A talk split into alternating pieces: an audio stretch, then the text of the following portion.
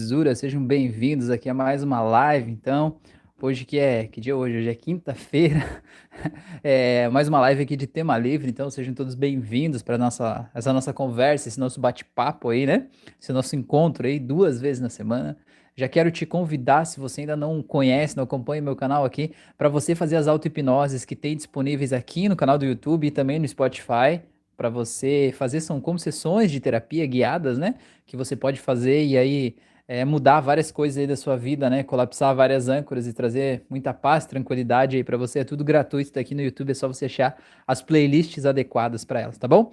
Quero te convidar também a fazer os meus cursos. Eu tenho curso de hipnose clínica, curso de hipnose clássica, curso de controle da ansiedade e agora dias 28, 29 e 30 de junho, eu vou fazer um curso gratuito de hipnose conversacional terapêutica, que é basicamente como você saber usar o poder da hipnose no meio de uma conversa, né? Sem precisar dizer para a pessoa fechar os olhos, sem precisar acessar um estado de transe hipnótico, né? Sem precisar quebrar aquelas barreiras que a hipnose tem e poder causar transformações profundas na vida das pessoas, sejam essas pessoas é, familiares, parentes, pessoas que você ama, ou sejam pessoas que você atende, né? Caso você seja um um profissional aí do meio terapêutico, né? Psicólogo, psicanalista, psiquiatra, enfim, algum tipo de terapeuta que de alguma forma quer melhorar a vida das pessoas, esse curso é para você, né? Como você causar transformações profundas no nível do subconsciente das pessoas a partir das suas palavras. Tá mais do que bem-vindo, esse curso é gratuito, é só você pegar um link que está aqui na descrição desse vídeo e entrar num grupo de WhatsApp que é lá que eu vou te enviar esse curso nos dias 28, 29 e 30, belezura?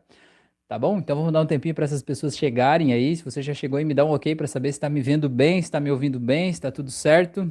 Enquanto isso, vou tomar um golinho do meu café sem café. Vocês também tomam café sem café? É, água quente com café sem café. No caso, só água quente. Tipo chá sem chá. Acontece isso com vocês também, não? Muito, muito interessante isso, né? Estou estreando aqui hoje um esquema novo aqui, né? Um cenário novo, um jeito novo aqui. Vamos ver como é que como é que vão ser as coisas aí, se vai dar para ver certinho daí, se vai ficar legal no vídeo ou não vai. Novidades, né? Novidades aqui. Belezura? Então vamos dar um tempinho para as pessoas bonitas chegarem aqui. O tema de hoje é vocês é que mandam, tá bom? E aí? Qual que é o tema de hoje? Qual que é o assunto que você quer ver abordado aqui nessa live de hoje? Belezura? Então vamos dar um tempinho para essas pessoas chegarem aí. É, eu queria aproveitar e falar de um outro assunto, né, no início da live, que eu acho que é muito importante a gente falar, que é a respeito de quando a gente está em um relacionamento abusivo, é, quando a gente, de alguma forma, acaba aceitando aquilo como normal, né?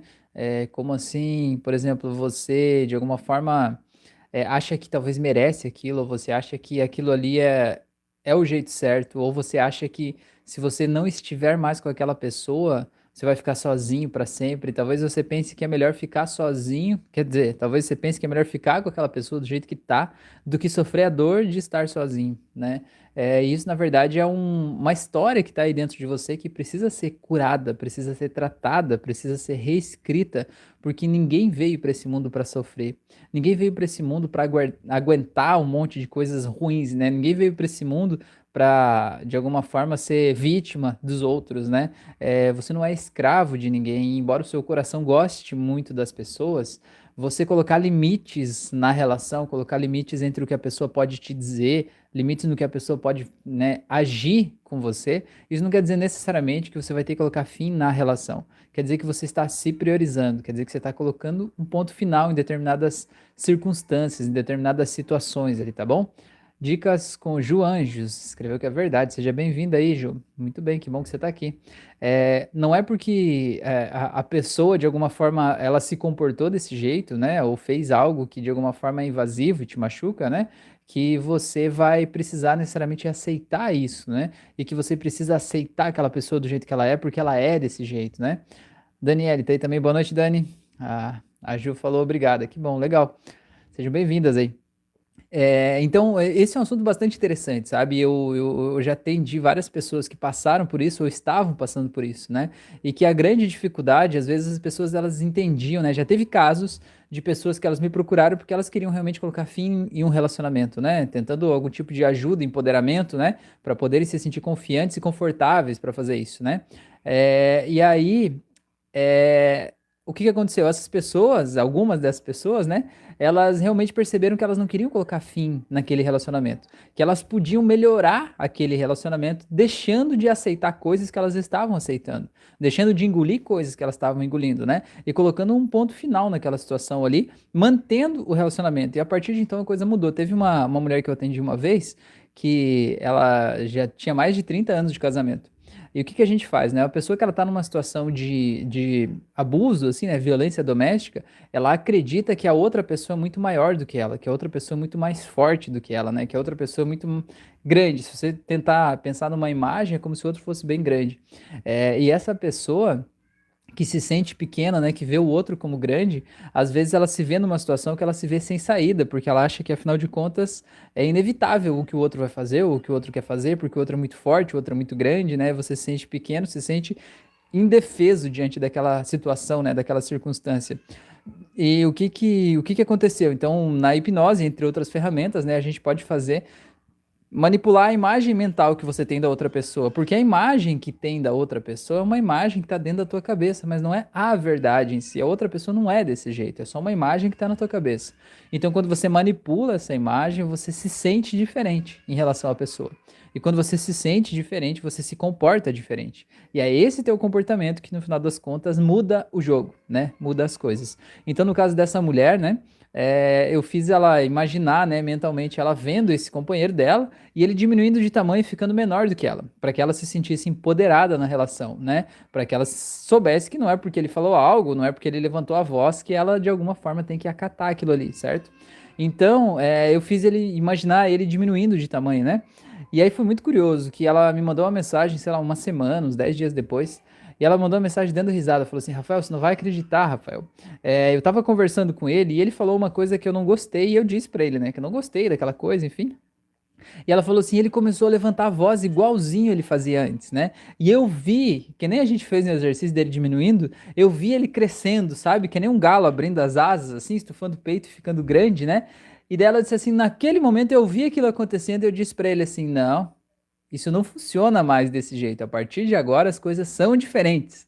E ela se controlou, né, manteve a, o controle da situação e ela se imaginou diminuindo aquela imagem dele de novo e se manteve tranquila, né, serena naquela circunstância ali. E ela falou que a partir de então ele nunca mais engrossou, ele nunca mais falou daquele jeito com ela, porque de certa forma ele se sentia validado a partir do comportamento dela, entende? Não que ela goste, obviamente não gosta, ninguém gosta daquilo, mas ela achava que merecia ouvir aquilo, ela achava que aquele era o jeito certo de um relacionamento. E quando ela entendeu que não precisava ser assim, ela mudou o jeito que ela reage, quando ela mudou o jeito que ela reage, ele acabou mudando, entende? Então a questão é você parar de querer mudar a outra pessoa.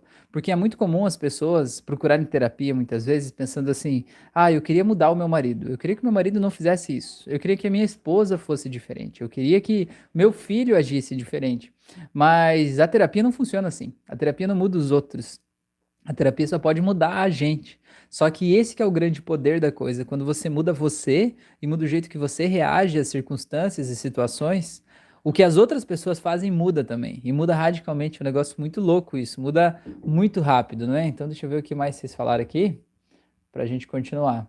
A Fran falou como aplicar os pressupostos da PNL no dia a dia, na prática. Legal, Fran. Uma ótima live essa, com toda certeza. Acho que dá um, uma live inteira só desse assunto e a gente podia até agendar. Agora que eu lembrei, Letícia, foi você que me falou, alguém me falou semana passada para a gente fazer uma live sobre o, aquele negócio do coach lá, que eu não me lembro agora, só que eu esqueci de preparar esse material e esqueci de trazer. Eu preciso anotar isso aqui, meu Deus do céu. Deixa eu anotar aqui. Então, a próxima live da segunda a gente vai falar sobre isso. Eu lembro que alguém me falou e eu falei que eu ia fazer a próxima live que era de hoje e eu acabei esquecendo, realmente, de verdade mesmo, não foi por mal. Mas então a próxima pode ser sobre isso. Sobre os pressupostos da PNL, eu lembro de alguns, mas eu não me lembro de todos. São 22 pressupostos. Agora, se eu for falar deles aqui, eu acho que eu vou deixar alguém de fora. Então, não sei se, se eu começo ou se eu não começo. A Magda tá aí, boa noite. A Letícia falou boa noite, Rafael. A Letícia falou que não foi ela, não. É, eu lembro que foi alguém que estava na última live, na live de segunda. Bom, mas enfim, tudo bem é, faz parte da vida, né? Da, da próxima vez eu, eu, eu trago, já até anotei aqui de volta para eu pesquisar sobre isso, beleza? É, então, essa questão de, de, relacionamento abusivo é um negócio muito complexo. E é muito complexo porque a pessoa, ela muitas vezes, ela está envolvida emocionalmente, né, de um jeito tão intenso com a pessoa. E além do envolvimento emocional, muitas vezes tem o vínculo, né, por exemplo, ela tem filhos juntos. Imagine que é uma mulher que está sofrendo no relacionamento. E essa mulher pensa, eu não quero que os meus filhos cresçam sem o pai. Ou imagine que essa mulher é filha de um casal que se separou e ela sofreu pela ausência do pai. E ela diz assim: Eu não quero que o meu filho sofra a dor que eu sofri lá no passado.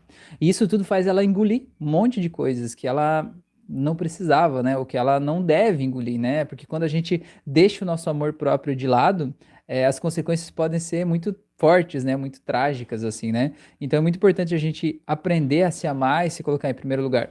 Outro aspecto também que é muito importante, que está ligado, né? Relacionamento abusivo, muitas vezes é o controle financeiro, né? Às vezes esse homem, ele não deixa a mulher trabalhar fora porque ele se sente com ciúmes, ele se sente incomodado, ele acha que vai estar tá sendo diminuída a masculinidade dele o fato de uma mulher trabalhar fora, né? Como se fosse assim, ah, você está fazendo de conta que eu não sou o suficiente, que eu não estou te dando o suficiente, né?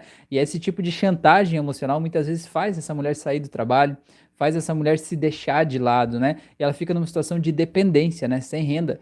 E o fato dela estar sem renda e não ter de onde tirar uma outra renda faz com que ela fique mais presa àquela relação do tipo assim, ah, se eu terminar o relacionamento, para onde é que eu vou? Eu não tenho de morar, eu não tenho como pagar aluguel, eu não tenho como fazer não sei o que lá, né? Então tudo isso são é, várias coisas que estão envolvidas ali, né? Que não é uma coisa simples de você julgar e avaliar, né? Apenas dizer assim, não, eu vou sair, eu vou ficar. O que eu quero dizer, então, resumindo, né, esse assunto que eu puxei aqui do início do, da nossa live, é que a nossa relação, para ela melhorar, ela precisa partir sempre da gente a questão da gente se respeitar, entendeu? A gente não aceitar coisas que nos desrespeitam, independente do que for. E você entender que você dizer eu não gostei disso que você falou, não quer dizer que vai terminar o relacionamento, não quer dizer que vai terminar o casamento. E também é muito, muito importante você entender que às vezes a gente evita uma discussão para a gente não se incomodar naquele momento.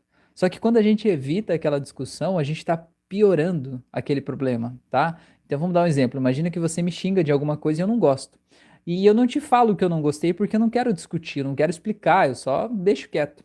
O que que acontece? Como você não sabe que eu não gostei daquilo ali, certo? Como você não sabe que eu não gostei, você provavelmente vai repetir aquele assunto, porque afinal de contas eu não te falei que eu não gostei, né? E cada vez que você repetir, eu vou achar que você tá fazendo só para me provocar. Entende?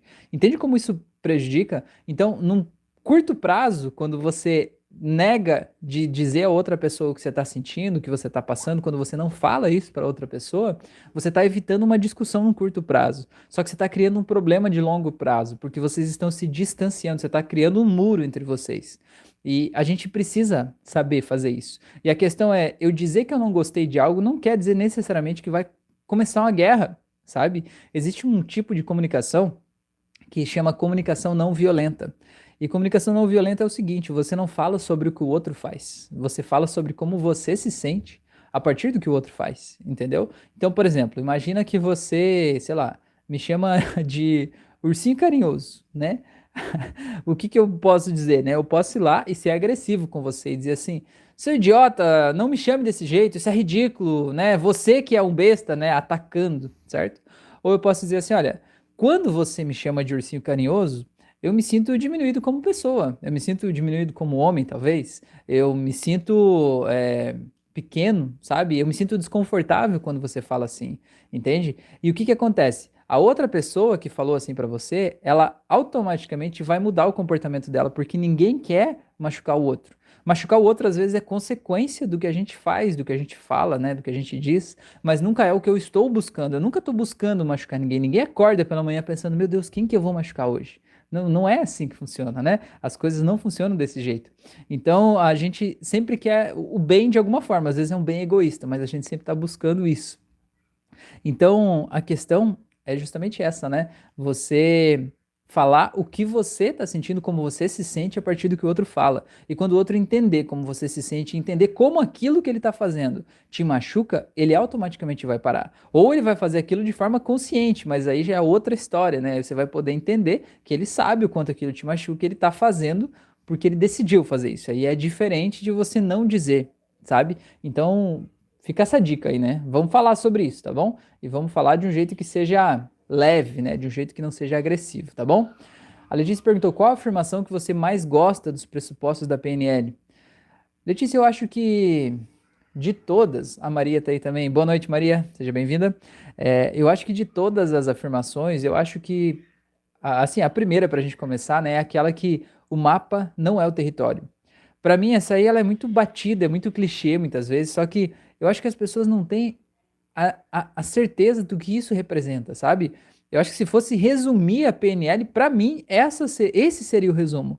Né? Se fosse resumir o jeito que a hipnose trabalha, é, mudando a mente das pessoas e o jeito que muda o jeito que elas se sentem a respeito da vida, se fosse resumir em alguma coisa, seria nessa frase, né? nesse pressuposto. O mapa não é o território, até tá aqui, né? Ó, PNL, né? O, introdução definitiva PNL. Esse livro é do, do Richard Bandler, né? Que é um dos criadores da PNL. Cara, é assim, ó, o que, que quer dizer o mapa e o território? O mundo, que, por exemplo, imagina uma cidade, né? Uma cidade tem ruas, tem casas, tem prédios, tem lagoas, tem árvores, tem um monte de coisa, né? É, e aí o que, que você vai fazer? Você vai fazer um mapa daquela cidade, né? Imagina o Google Maps aí, né? Google Maps daquela cidade. Ele vai fazer a representação mais fiel possível daquele território lá, daquele lugar, daquela cidade. Só que você pegar um mapa, pegar um mapa impresso, né, ou pegar o teu celular, o Google Maps aí, olhar para ele, aquilo ali, por mais que seja uma representação fiel da cidade, não é a cidade. Aquilo ali é só um mapa certo? Então tem o mapa que ele, ele leva em consideração as divisas, né, que seria o um mapa político. Tem um mapa que leva em consideração as ruas, tem um mapa que leva em consideração o relevo, tem um mapa que leva em consideração a parte hidrográfica, né, a água, né? Então tem vários tipos de mapas e cada um vê um, um pequeno, uma pequena parcela daquela realidade, entende? E nenhum mapa ele é a realidade em si, ele, são, ele, ele é apenas uma representação da realidade. O que, que acontece o jeito que você olha para a vida, aquilo tudo que você chama de verdade, aquilo que você diz, essas são as verdades da vida, a vida é desse jeito, as pessoas são assim, o único jeito de fazer é esse, o jeito certo é esse, tudo isso aí não é a verdade. Tudo isso aí não é o território, tudo isso aí não é a vida, tudo isso aí é apenas o teu mapa. O jeito que você escolheu representar o que é a vida. E como que você criou esse teu mapa aí? Esse teu mapa você criou a partir das experiências que você teve até aqui. As coisas que você viu os seus pais fazendo, seus amigos, professores, seus amores fazendo, né? E você entendeu que aquele é o jeito certo. É, a, a, as experiências das outras pessoas e as experiências que você mesmo teve, né? Quando você viveu uma coisa na tua vida e aquilo ali você entendeu que servia para tudo. Por exemplo, no caso de uma pessoa que teve um relacionamento e foi traído. E aquela pessoa generaliza aquele fato e diz todos os homens ou todas as mulheres são infiéis, né? E ela cria dentro do mapa dela aquela verdade, entende? E aquela verdade, a partir do momento que ela está instalada aqui dentro da nossa cabeça, faz a gente enxergar o mundo a partir daquele mapa. Cara, isso é muito profundo, é simples, é pequeno, mas é muito profundo. Porque assim, ó, o que você vê aí fora, né? Tipo, você tá vendo esse celular, é, os teus olhos, eles vão pegar os fótons, né? Que é a luz, vai passar pela tua retina, vai formar uma imagem aqui nos, na, na, parte ótica aqui atrás, né, do teu cérebro, e essa imagem vai virar impulsos elétricos dentro do teu cérebro, que o teu cérebro vai converter em uma imagem. E essa imagem, de alguma forma, vai fazer algum sentido para você aí dentro de você, né, dentro do teu mundo. Só que qual é o sentido que isso vai fazer? É o sentido de acordo com o teu mapa, teu mapa de mundo, o mapa que está instalado aí dentro de você. Agora, o teu mapa não é o mundo real. É só o teu mapa, é o teu recorte do mundo, é o teu jeito de olhar para o mundo, certo?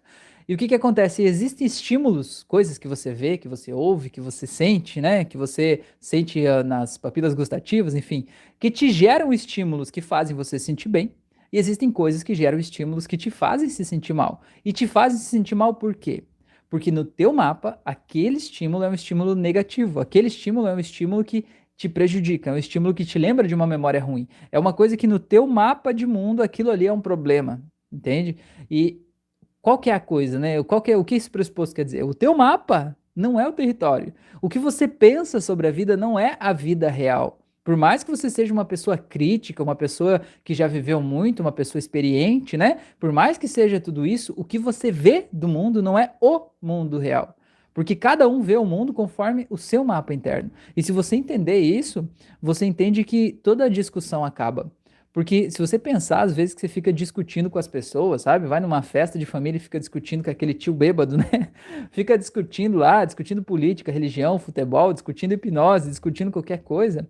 Você está querendo colocar na outra pessoa o teu mapa de mundo. Você está querendo fazer a pessoa ver uma verdade que está dentro de você. Isso é verdade, é óbvio, como que ela não está vendo? Só que a outra pessoa está querendo fazer a mesma coisa. Ela está querendo te convencer da verdade dela. E o que você precisa entender é que ele tem um mapa, ele está analisando o mundo a partir do mapa dele, e você tem outro mapa e você está analisando o mundo a partir do teu mapa entendeu? Então isso é uma questão muito muito séria. Então vou dar um outro exemplo aqui, né, de uma coisa mais atual que está acontecendo, né, que eu acho que vai fazer vocês entender um pouco, né? Eu não sei de que lado vocês estão, né? Mas assim, por exemplo, a respeito do, do Covid, no momento que a gente está vivendo, né, do coronavírus, existe um grupo né? Que são as pessoas que estão assim mais restritivas, dizendo não, a gente tem que ficar em isolamento, a gente tem que evitar, né? Tem que fazer o máximo possível, vão manter é, o isolamento, vão manter o distanciamento, o Covid não acabou, enfim, né? A gente está aí. E existe um outro grupo que é o grupo do não existe nada disso, esse negócio de Covid é só uma piada, isso aí é só uma gripezinha passageira, isso é uma coisa que inventaram só para prejudicar a economia, para prejudicar, sei lá, o governo, não sei, cada um de um jeito, né? O que, que acontece? Entende que cada uma dessas pessoas, digamos que tenha um, uma pessoa aqui representando esse lado e uma pessoa representando esse, né? Você já deve ter visto discussões calorosas a respeito disso, se você já não participou disso, né, em algum momento. Esse cara aqui não faz ideia de por que, que esse aqui não consegue ver a verdade dele. E esse aqui não faz ideia de como é que esse aqui pode não ver a verdade dele, né? É, e aí fica aquela coisa de tentar enfiar o meu mapa dentro da tua cabeça, né? Você é um sem noção, ou você é um, um sei lá, uma pessoa irresponsável, né? Enfim, cada um do seu jeito. É, o, que, o que que acontece? Se você parar para pensar no mapa de mundo desse cara aqui, ó, que é o cara que diz que o Covid não existe, na cabeça dele, o Covid realmente não existe, certo? E aí, quando ele toma essa decisão de que não existe, que é uma grande piada, é uma grande besteira, ele passa a ver o mundo a partir dessa ótica certo? E como que é ver o mundo a partir dessa ótica? Então a pessoa ela vai lá, tem três pilares, que é omissão, distorção e generalização. Então, quando ele vê uma pessoa que talvez ele conhece, ou enfim, ele vê no jornal lá que as pessoas morreram, tantas pessoas morreram de Covid, enfim, né? Ele vê aquilo, ele vai omitir aquele fato no registro dele. Não quer dizer que ele não viu o jornal, não quer dizer que ele não ouviu, mas aquilo simplesmente não entra dentro do, do sistema de informações dele, porque aquilo não contribui, né, não está de acordo com a verdade interna dele, entende? Não é uma coisa consciente, é uma coisa que é, o nosso sistema é feito para proteger as nossas crenças, certo? O segundo ponto é o da distorção. Então ele vai ver algum caso de alguém, por exemplo, que estava doente lá, né? E aí ele vai dizer assim que, ah, nem é tão sério assim, não é tanta coisa, né? Ficou um pouquinho lá, mas já melhorou. A pessoa quase morreu, ficou entubada, né? Sei lá, um mês lá, e diz assim, ah, foi só uma gripezinha, já tá bom e tal. Tá distorcendo a realidade do que aconteceu, certo?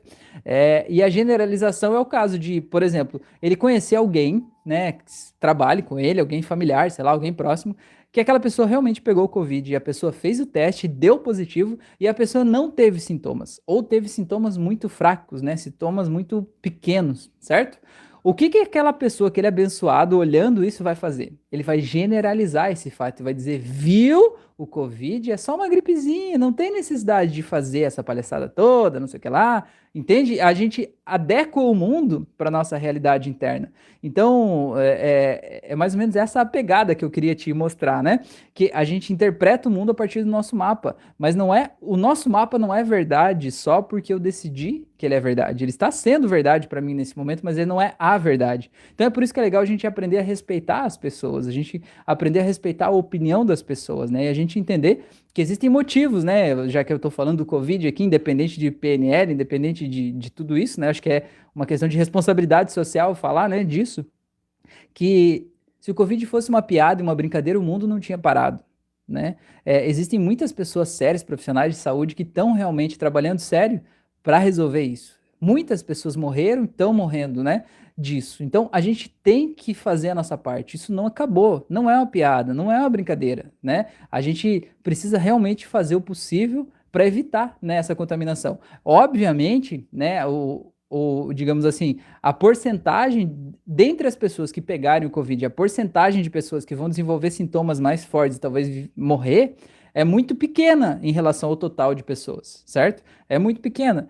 Isso é uma verdade. Mas e aí, vale a pena a gente sacrificar todas as pessoas? E se essa pessoa for o teu pai, a tua mãe, alguém próximo? né? Então, acho que esse momento que a gente está vivendo é um momento de união, de solidariedade, né? O momento da gente entender o mundo não só a partir do meu olhar, só a partir do meu umbigo, mas eu entender que eu faço parte de algo, né? Que eu faço parte de um todo e que é justamente por isso que a gente está aqui. Então, olhando por esse viés, né? Aquelas duas pessoas, o que acredita, né? E está fazendo a sua parte para cuidar e o que não acredita e acha que isso é tudo uma grande palhaçada. Se você parar para pensar, né? quando essas pessoas estão discutindo, às vezes as pessoas acham, ah, o fulano faz isso só para me provocar, o fulano só quer me machucar, o fulano só quer o meu mal. Ninguém quer o mal de ninguém. Então, por exemplo, esse cara que está aqui, que é o que né, tá se cuidando, né, e querendo que as pessoas não saiam de casa, usem máscara, enfim, ele acha que o outro lá é um irresponsável, que o outro está querendo que as pessoas morram. E esse outro aqui, ele acha que esse aqui é um responsável, porque esse aqui está prejudicando a economia, esse aqui está fazendo as empresas falirem, está fazendo né, é, o comércio não andar, enfim. A questão então é que, se você olhar bem no fundo, no final, no final das contas, né, esse aqui está priorizando a saúde e esse aqui está priorizando a economia. Algum deles está errado? Ninguém está errado. A questão é que qualquer extremo faz mal para a gente, né? A gente precisa achar o nosso ponto de equilíbrio. A gente precisa achar qual é o nosso lugar, né? Até que ponto a, a gente pode fazer. E quando você olhar, né, que se esse cara aqui conseguir olhar que esse aqui, ó, ele está priorizando a economia em relação a outra coisa, ele entende que o que esse aqui faz não é querer matar os outros, né? Ele está querendo é, é, defender a bandeira dele, digamos assim, né? E do mesmo jeito esse aqui vai entender que o outro não está querendo prejudicar a economia, ele está querendo priorizar a saúde, não é? Então, mais ou menos isso. Faz sentido isso para vocês? Não? Conta aí para mim. Deixa eu ver o que vocês falaram aqui. É, vamos lá. Fabrício falou, muito bom. Quando tem live sua, Rafael, tem uma paciente de hipnoterapia com uma depressão muito forte, pensamentos suicidas e tal. Percebi que ela tem muita afeição por mim pelo jeito que a trato. Como saber se ela está melhorando pela terapia ou por ela gostar da minha forma de tratá-la? Fabrício, eu tenho live toda segunda e quinta às 9h36 da noite, né? 21h36. Então, toda segunda e toda quinta, nesse mesmo bate-horário, nesse mesmo bate-canal, nós estamos juntos aqui, beleza? É, Fabrício, eu acho que como saber se ela está melhorando a partir do, do, do, relato dela, né? A partir da, do, do, digamos, do jeito que ela se sente em relação às coisas que incomodavam. Por exemplo, só fazer uma, uma um processo lá para tratar a depressão, né? Você vai ver as coisas, os gatilhos do dia a dia que trazem tristeza, mal-estar para ela. Você vai desativar esses gatilhos você vai verificar com ela se ela realmente não está mais se sentindo triste diante daqueles gatilhos, se ela não, quando ela lembra de um fato ruim lá do passado que incomodava ela, aquele fato não dói mais, isso quer dizer que ela está melhorando né? É, o fato dela gostar do teu jeito de falar e do teu jeito de agir é a parte mais importante para o processo acontecer, né? A gente chama isso de rapport, né? A pessoa precisa confiar em você, se conectar com você, acreditar que você é capaz, né? Ela sentir que você é um igual, digamos assim, para ela poder se permitir confiar e se permitir ter a transformação que ela pode ter, né? Então, essa primeira parte do rapport você já tem muito bem estabelecida com ela. A questão de acompanhar o andamento aí é só você verificar se de repente ela é, é, é, vai verificando pelos gatilhos, né? Beleza? Tá bom? Deixa eu ver aqui. É... O Luiz Lazzarini tá aí, beleza? Boa noite, mestre. Boa noite a todos. O Luiz, ele tá fazendo um curso, gente, um curso muito massa, é Espiral Tape, né, Luiz? É, ele vai publicar lá no grupo dos alunos da hipnose clínica. Então, se você tá lá no grupo do Facebook, lá acompanha lá, que daqui a pouco ele vai publicar. Ele já fez várias aulas aí, já me mandou, não consegui assistir todas ainda, mas é muito legal, né? É um, conteúdo diferente, uma nova visão aí, né? Uma nova abordagem sobre a saúde. Eu acho muito legal, de verdade mesmo. A Maria falou, usando de cautela e do tempo, é, do tempo passa, Fabrício. Precisa perceber quando eu sou doente separa as águas. Esse divisor numa pessoa com depressão é o horizonte pleno de opacidade. Pois é, quando ela entende, né, que é que é o momento de mudar, né? E você vai saber sentir isso com toda certeza. A Letícia falou sensacional, muito profundo e faz muito sentido. Legal. O Luiz falou auriculoterapia, espiral tape e outros mais. Pois é, Luiz, publica lá pra gente, rapaz. Publica lá pra gente. Quando você publicar, eu quero compartilhar no meu Insta também pra galera. É um curso gratuito, tá? De muita, muita terapia, muita coisa legal, tá bom? É, a Letícia perguntou: tem mais alguma afirmação da PNL que podemos usar no dia a dia? Cara, Letícia, tem várias, Letícia. Deixa eu lembrar. É, uma delas, eu acho que é muito legal, a gente usa muito na terapia, é você pegar o seguinte, você entender que você sempre faz o melhor que pode com as informações que você tem a cada momento, tá? O que, que isso quer dizer? Hoje, imagina assim que você fez uma coisa lá no passado que você se arrepende, né? Você foi lá e fez uma cagada, mesmo que seja ontem, mesmo que seja semana passada, mesmo que seja na tua infância, não sei. Você fez aquela cagada boa, né? Ficou com uma pessoa que não devia, falou mal para alguém, xingou alguém, perdeu o controle, não sei. Você tomou uma decisão que não era melhor e depois acabou se dando mal por causa disso. E aí, às vezes, a gente fica naquele looping de autopunição, de auto-julgamento, se culpando, dizendo, Rafael, mas você é burro, Rafael, por que, que você foi fazer isso, seu idiota, né? Você sabia que não era para fazer isso, foi lá e fez, larga a mão de ser trouxa, ser otário, né? E fica se julgando, você acha que isso vai te levar para frente? Óbvio que não, né? Isso vai te atrapalhar, né, cada vez mais. Então, essa esse pressuposto, esse pressuposto, ele faz você entender que hoje você não agiria do jeito que você agiu lá atrás certo? Por isso que você está se culpando, se punindo, se julgando, né? Porque você hoje agiria diferente do que você agiu lá atrás. Agora eu te pergunto, por que que hoje você agiria diferente do que você agiu lá atrás? E eu te respondo, porque você aprendeu algo com a dor do que você viveu. A dor do que você viveu foi uma escola que te ensinou algo. O que, que é esse algo? Te ensinou a quando você viveu uma situação parecida com aquela, você agir diferente certo? Então, você tem que olhar para aquele teu eu do passado e saber que ele tomou a melhor decisão com as informações que ele tinha naquele momento. Se hoje você decidiria diferente, é porque aquela história te fez aprender algo. E esse algo que você aprendeu é algo que aquele cara do passado não sabia, ou aquela menina do passado não sabia. Então, se você entender isso, você pode perdoar aquela pessoa que você foi no passado, né? Perdoar por ter tomado aquela decisão e talvez até agradecer por ter tomado aquela decisão, porque foi aquela decisão que te trouxe um aprendizado, né? Que está dentro de você hoje. E isso faz a gente sair do looping. Por exemplo, tá? Imagina que a pessoa ela tá repetindo um ciclo de estar tá sempre em relacionamentos abusivos ou relacionamentos em que a pessoa nunca está participando ali do relacionamento ativamente, né? Ela que está se relacionando e o outro não, né? É, o que que acontece? Se você for ver bem, existia um relacionamento lá atrás que houve, quase sempre, né? Que houve é, esse tipo de, de comportamento e essa pessoa não se perdoa por ter vivido aquilo. Essa pessoa não se perdoa por ter sido traída, por exemplo, não se perdoa por ter confiado demais em uma pessoa que não mereceu ou algo do tipo. E aí, o fato dessa pessoa não se perdoar faz com que esse ciclo fique se repetindo na vida dela. E fica se repetindo, se repetindo, se repetindo, até que ela entenda. E aí, quando ela entende esse ciclo e aprende esse aprendizado, ela pode simplesmente seguir a vida dela, né? Sem, sem ficar ali patinando, né? Eu digo que é ficar patinando no banhado, naquele mesmo lugar ali. É, ela poder seguir a vida, seguir em frente, entende? Então, isso que é, é muito importante a gente poder seguir essas paradas. E olha, a Fran trouxe aqui para mim, ó Ô, louco, mas a Fran tá muito demais hoje, hein? A Fran tá querendo fazer a live desse assunto mesmo, hein? Ah, mas aqui só tem cinco, ó. Pera aí, a Fran trouxe aqui os pressupostos da PNL, são cinco. Deixa eu achar aqui. Dá um tempinho aí pra mim que eu vou achar aqui agora também, só de raiva, então, esse negócio. Aqui. Aqui, só um pouquinho. Já que eu não fiz antes, vou fazer agora também, ao vivo aqui. Na verdade, até vou tomar um golinho da minha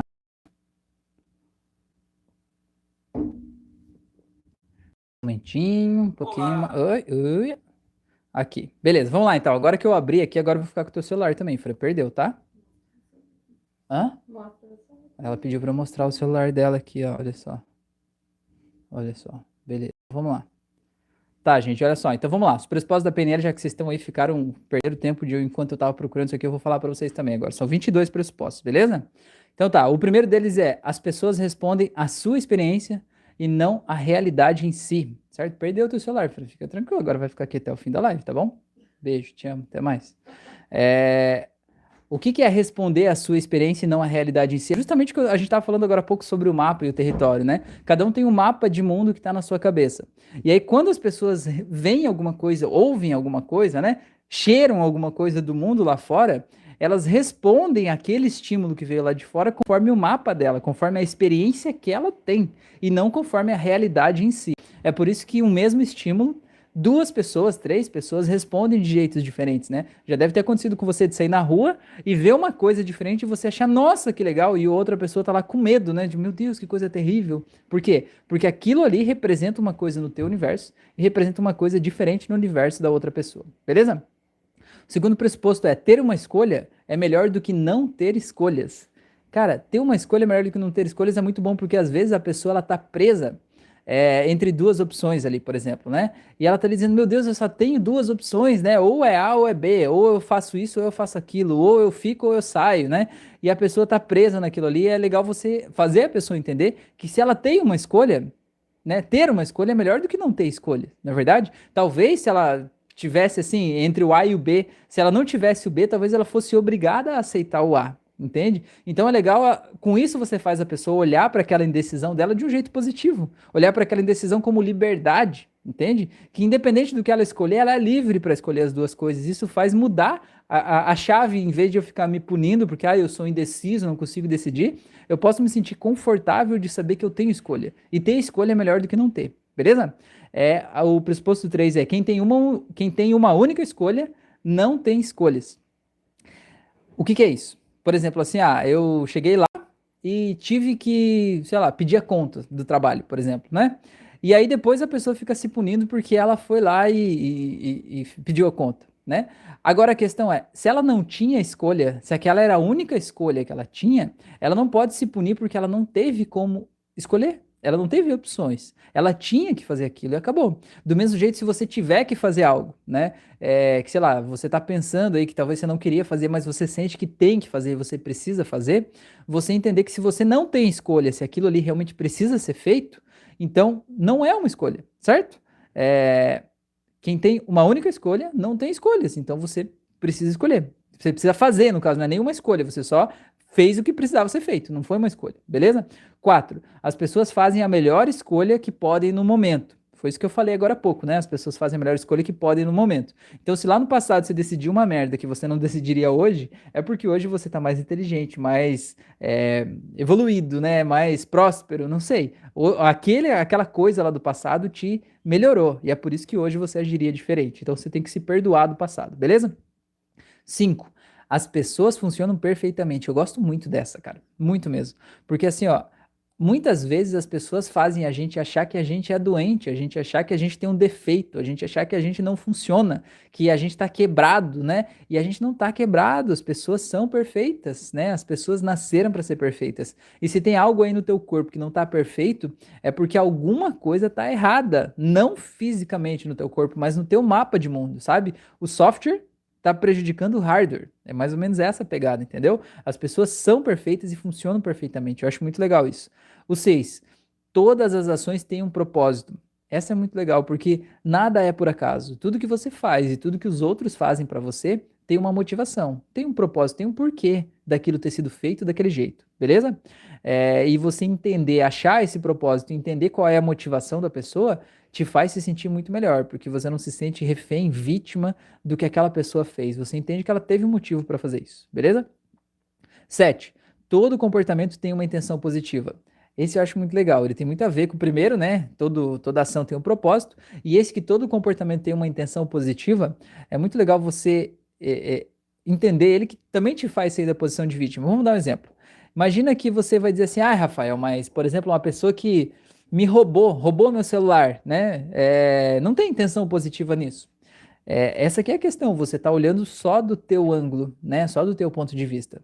Porque assim, ó, você está andando na rua de noite, a pessoa vai lá e rouba o teu celular. É claro que não é uma coisa boa para você, óbvio, né? Ninguém vai gostar de ser roubado desse jeito, né? Agora a questão é, você acha que aquele cara, ou aquela mulher, né, aquela pessoa que te roubou, ela saiu de casa pensando assim: meu Deus, eu vou achar alguém para eu prejudicar essa noite, né? Eu vou sair de casa só para eu ir lá ver aquele fulano que tá lá na rua, atravessando a rua, para eu brigar com ele, para eu fazer tal coisa, enfim, né? É, não é assim que as coisas funcionam. Aquela pessoa provavelmente, né, vamos no, no exemplo hipotético, Aquela pessoa provavelmente tem, sei lá, um filho em casa que está com fome, talvez ele não tenha um emprego, talvez ele está há anos procurando emprego e não consegue, né? E de alguma forma aquele nível de desespero pela falta de dinheiro fez ele achar que roubar um celular, por exemplo, né, poderia resolver aquele problema dele. Eu não estou justificando o crime, não estou dizendo que ele está certo, eu estou dizendo que se aquela pessoa foi lá e te roubou, ele tinha uma intenção positiva no ato dele. Qual era a intenção positiva? Pagar o aluguel da casa dele, comprar comida para o filho dele, por exemplo, entendeu? Então, se você entender qual é a intenção positiva que está por trás do ato da outra pessoa, você sai da posição de vítima, você consegue entender e perdoar mais fácil a pessoa, tá? Imagina que você trabalha e no teu trabalho tem aquele colega que quer passar uma rasteira em você o tempo todo, aquele colega que quer roubar o teu lugar, né? Que quer te derrubar, quer te tirar da empresa, né? Quer de alguma forma apontar os teus erros. é, ele não está aí para te prejudicar, né? Não é que ele odeia você, é que ele ama você, ele gosta tanto de você que ele quer ser você. ele quer estar no teu lugar, ele quer ter as tuas coisas, na é verdade?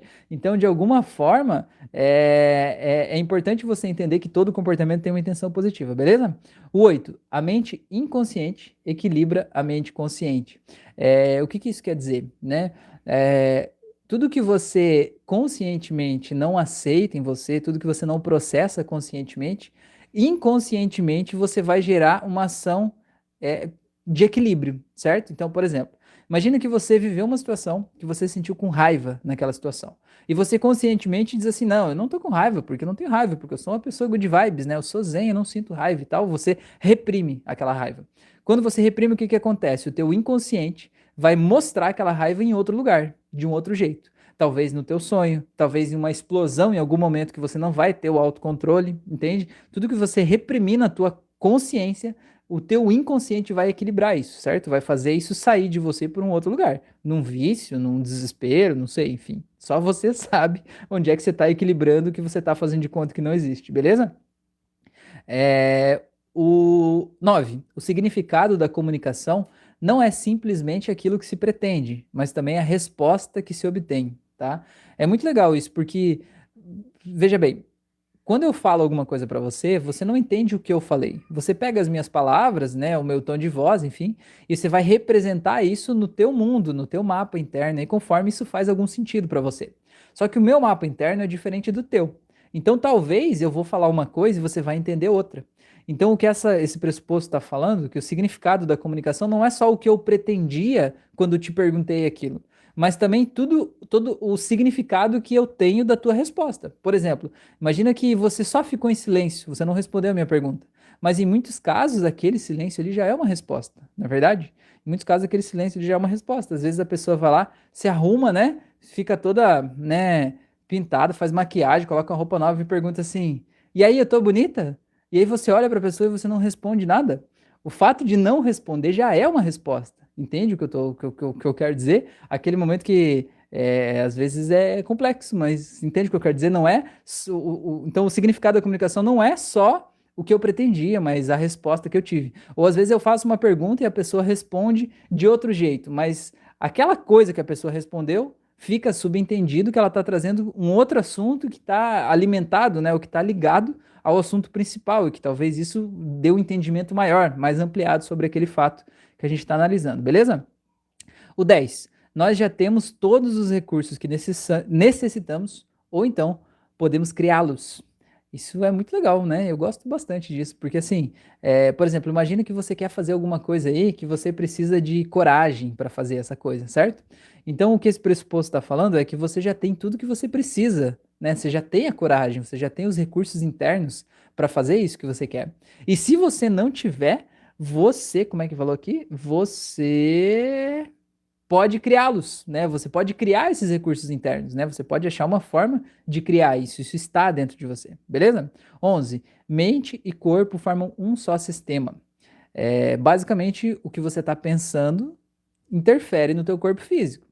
E o jeito que está o teu corpo físico interfere nos seus pensamentos, certo? É, o pessoal do coach sempre fala muito assim, né, da tua da tua postura, né? A PNL também fala isso, que se você muda o teu pensamento, muda a tua postura, né? Por exemplo, se você lembrar de um dia que você se sentiu forte, alegre, feliz, você vai ver que o teu, se você mergulhar naquela memória, você vai ver que o teu corpo vai ficar mais ereto, você vai encolher a barriga, estufar o peito, colocar o ombro para trás, naturalmente, inconscientemente, porque o teu corpo está refletindo aqui fora um estado emocional, né? O teu pensamento gera um estado emocional, o teu corpo reflete. O que a PNL fala é que você pode fazer o caminho inverso também. Aquele dia que você está se sentindo triste, desmotivado, cabisbaixo, né? Você provavelmente vai estar tá assim, com ombro assim, né? Você pode fazer o contrário. Você mudar a tua fisiologia, né? Mudar a tua postura, ficar com a coluna ereta, né? Ficar com o peito para frente, encolher a barriga e começar a falar num tom de voz mais enérgico, isso vai interferir na tua mente, né? Então você vai mudar o teu estado mental a partir da mudança da fisiologia, né? Então mente e corpo formam um só sistema, beleza? Isso vale muito também quando a gente fala sobre doenças é, é, da metafísica da saúde, né, psicossomáticas, né, que elas começam primeiro na nossa mente e depois elas acabam somatizando no corpo, beleza? 12. processamos todas as informações através dos nossos sentidos. Isso é legal também, você pensar, por exemplo, que você está se sentindo triste aí, né? Por exemplo, de alguma coisa que aconteceu. É, a questão é, essa tristeza, ela não surge do nada em você. É, você percebeu alguns sinais do mundo externo aqui, né? É, você viu algo, você ouviu algo, você cheirou algo, você sentiu a textura de algo, né, no seu tato. E essas coisas viraram sinais que entraram pelos seus cinco sentidos, ou seis, se você tiver, né, falando do sexto sentido. Isso entrou no teu corpo, no teu cérebro, e virou um impulso elétrico lá dentro do teu cérebro que foi interpretado pelo teu mapa de mundo e te gerou uma sensação.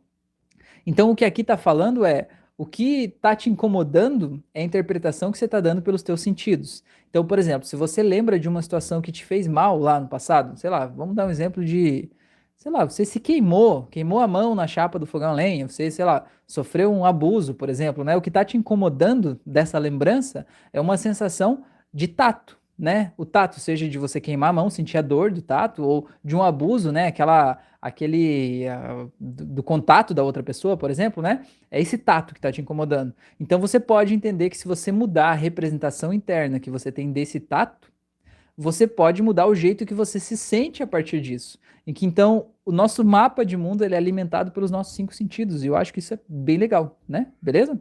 É... 13. Modelar um desempenho bem sucedido leva à excelência. E modelar é diferente de copiar, certo? Modelar é o seguinte: imagina que você quer fazer um processo de, sei lá, terapia, vamos dizer assim, né? Você quer virar um terapeuta. Você pode olhar alguém que seja um terapeuta que você admira, que você respeita, que você acha que é uma pessoa legal, né? Uma pessoa que de alguma forma você é, admira aquela pessoa, o trabalho, a pessoa que ela é, certo? Você pode olhar para aquela pessoa e você pode modelar ela. Modelar a pessoa não é você copiar, é diferente. Copiar é você fazer exatamente igual a pessoa. Você ir lá, fazer o mesmo corte de cabelo, usar a mesma roupa, falar no mesmo tom de voz, né? Fazer, falar as mesmas coisas do mesmo jeito, você está copiando. Agora, modelar é você entender assim, olha, essa pessoa, o que, que eu gosto do, do resultado que essa pessoa tem? Enfim, eu gosto disso, certo? O que, que essa pessoa faz que gera esse resultado na vida dela. Ah, ela fez isso, isso, isso. Beleza. Então, como que você pode, com o teu mapa de mundo, do teu jeito, fazer aquelas coisas para chegar naquele resultado, né? E aí você modela, modela aquela pessoa, né? Você é, adota os padrões de comportamento, mas não necessariamente vira a pessoa, né? Porque afinal de contas, a gente falar de sucesso, né? É, isso está muito ligado, eu sinto isso, né? A tua autenticidade, a tua transparência. Quanto mais você tentar imitar alguém, mais longe você vai estar tá de si mesmo, mais longe do sucesso, porque veja bem, imagina que você vê um terapeuta que você gosta da pessoa, certo? E você acha que aquela pessoa tem muito sucesso. Eu vou te dizer uma coisa, o mundo não precisa de outro dele. Ele é melhor no que ele faz sendo ele, entendeu? Então você não precisa ser o outro dele, você, o mundo precisa de você sendo você, porque você é a pessoa mais incrível do mundo, certo? Então você precisa fazer do teu jeito, e essa que é a grande coisa. É, a Fran tá me dando uma sugestão a cola aqui. É para você se inspirar na pessoa, exatamente. Olha só, o termo certo. Não é para você copiar a pessoa, mas é para você se inspirar na pessoa. Isso é o modelar. Beleza? É, 14. Se você quiser compreender, haja. Esse eu acho muito massa, cara. Muito bom. Isso eu tenho que falar para mim às vezes também. A Fran sempre fala isso para mim. Porque, ó, imagina que você quer aprender a andar de bicicleta. Você pode ler todos os livros do mundo sobre andar de bicicleta. Você pode fazer cursos online, né, de 300 horas de aprender a andar de bicicleta. Você pode até ir trabalhar numa fábrica de bicicleta para saber todas as peças e componentes da bicicleta, como ela é montada. Ainda assim, você não vai saber andar de bicicleta até que você sente a tua bunda no banco da bicicleta e comece a pedalar. Entendeu? Então, se você quer compreender alguma coisa, comece a fazer. Comece a agir naquele sentido. Mesmo que você não se sinta totalmente preparado para fazer isso ainda. Você só vai estar preparado quando você estiver fazendo. Então, se você quer compreender alguma coisa, haja, né? Não fica aí pensando, filosofando. Não fica preso na tua mente, criando um monte de ideias, sabe? Uma ideia que briga com a outra. Você fica louco com essas ideias todas e não sai do lugar. Beleza? É, vamos lá. 15. Estamos quase lá. 22, hein? 15. É, não existe fracasso só feedback. Isso é muito legal, né? É, não existe fracasso, só feedback. Feedback é o que? É um resultado. Então, por exemplo, você diz assim: ah, eu fiz uma coisa que foi um fracasso. Não foi um fracasso, foi algo que te ensinou, né? Alguma coisa. Por exemplo, eu sempre conto aqui que eu tive uma cafeteria, que foi minha primeira empresa, né? E que ela não deu certo, né? De certa forma, a gente trabalhou seis meses e aí teve que parar de trabalhar, né? Por condições financeiras, enfim, não deu para continuar. Foi um fracasso? Não foi, porque ela me trouxe aqui onde eu tô hoje. Depois dela, eu tive outras duas empresas, que eu tive outros problemas, mas de certa forma eles me guiaram, me inspiraram e me trouxeram fazer o que eu faço hoje. Então eu olho para tudo isso com gratidão, porque isso tudo me constituiu, né? Isso tudo faz parte de quem eu sou. Então, por exemplo, se eu decidisse hoje abrir uma cafeteria, eu já saberia como não fazer, pelo menos aqueles erros eu não cometeria de novo, entende? Porque aquilo ali não foi um fracasso, foi um feedback. Eu fiz, tomei determinadas ações que trouxeram determinada resposta, determinado resultado. Não gostei do resultado? Ótimo, então é só não fazer aquelas ações de novo, certo? Você faz diferente. A Fran tá falando experienciar o quê? Experiência de vida. É, hoje eu tenho. Então, eu fiquei com o celular dela, vou ficar com o celular dela todo dia que ela fica aqui comigo. Se eu não fico com o celular dela, ela, ela vai embora. Agora eu já descobri, então, vou ficar com o celular. Ela tá falando de experiência de vida. É, como é que nós estamos falando? Ah, que não, não tem. Não existe fracasso, só feedback. Então, o que é a tua experiência de vida? Experiência de vida é basicamente tudo que você já viveu até aqui, né? O que você colocou dentro desse teu mapa mental. A tua experiência de vida é o que vai aumentando o teu mapa, vai tornando o teu mapa melhor, maior, mais é, adequado para a tua realidade, não é verdade? Isso é a tua experiência de vida. E, as co e a vida não é só cor-de-rosa, a vida não é só feita de coisas que dão certo do jeito, do jeito que a gente gostaria. Tem coisa que dá muito errado, né? Tem coisa que dá muito errado. Na live passada, de segunda, eu falei de um curso também que eu dei dois anos atrás, um curso presencial que não teve nenhuma pessoa que participou, certo? Foi um fracasso? Não foi, porque afinal de contas aquele curso me permitiu fazer o que eu faço hoje também, né? Me fez focar no mundo online, no mercado online, e talvez se aquele curso tivesse dado certo o que eu achava que era certo naquele momento, provavelmente você não estaria vendo essa live agora, não estaria ouvindo isso aqui agora. Então deu errado? Não deu, foi só um feedback, né? A vida faz a gente fazer voltas, né? Dá outras voltas pelo caminho tá tudo bem. Beleza? É, Ó, aproveitando isso, o próximo pressuposto tem tudo a ver com isso. O 16, então, flexibilidade é poder.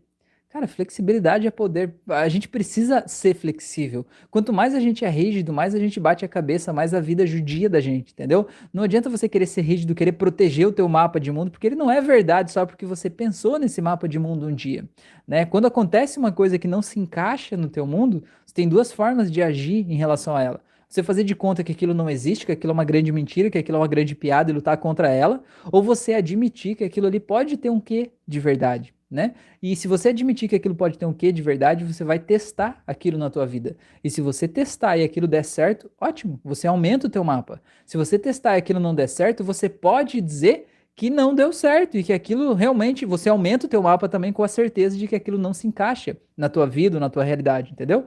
Então, flexibilidade é poder. Tem um, um ditado chinês, japonês, sei lá de onde que é, que conta a história que tem uma árvore muito grande, que tem raízes muito profundas, uma árvore centenária em cima de uma colina com galhos muito grandes, muito forte, né? uma árvore grossa, rígida.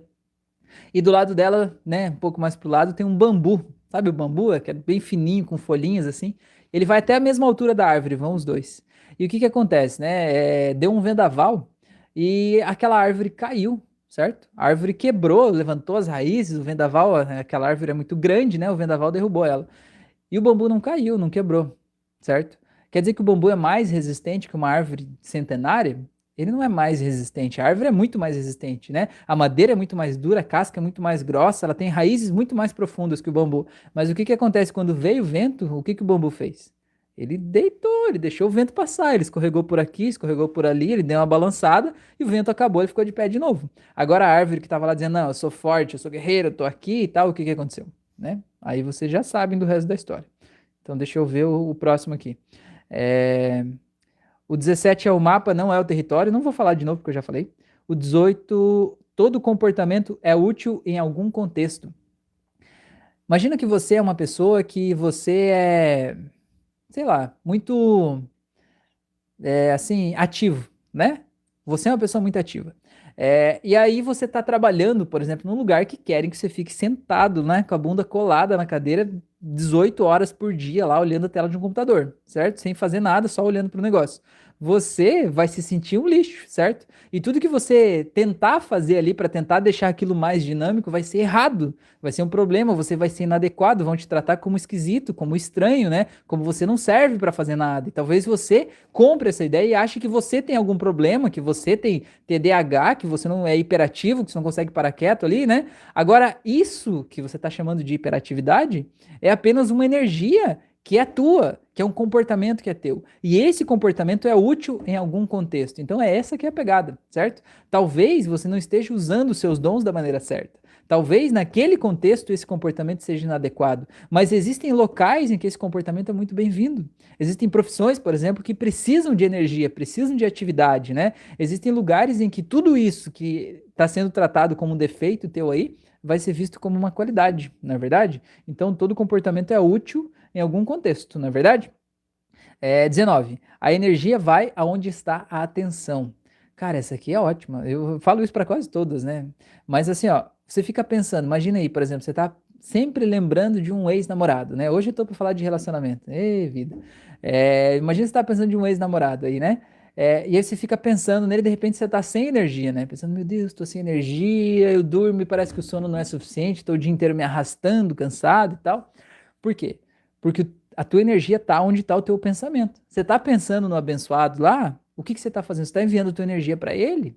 Né? Qual energia vai sobrar para você fazer o que você quer fazer hoje? Não vai sobrar nada, porque você não está aqui. É só o teu corpício físico que está aqui agora. A tua mente está em outro lugar. E a tua energia está lá onde está a tua mente.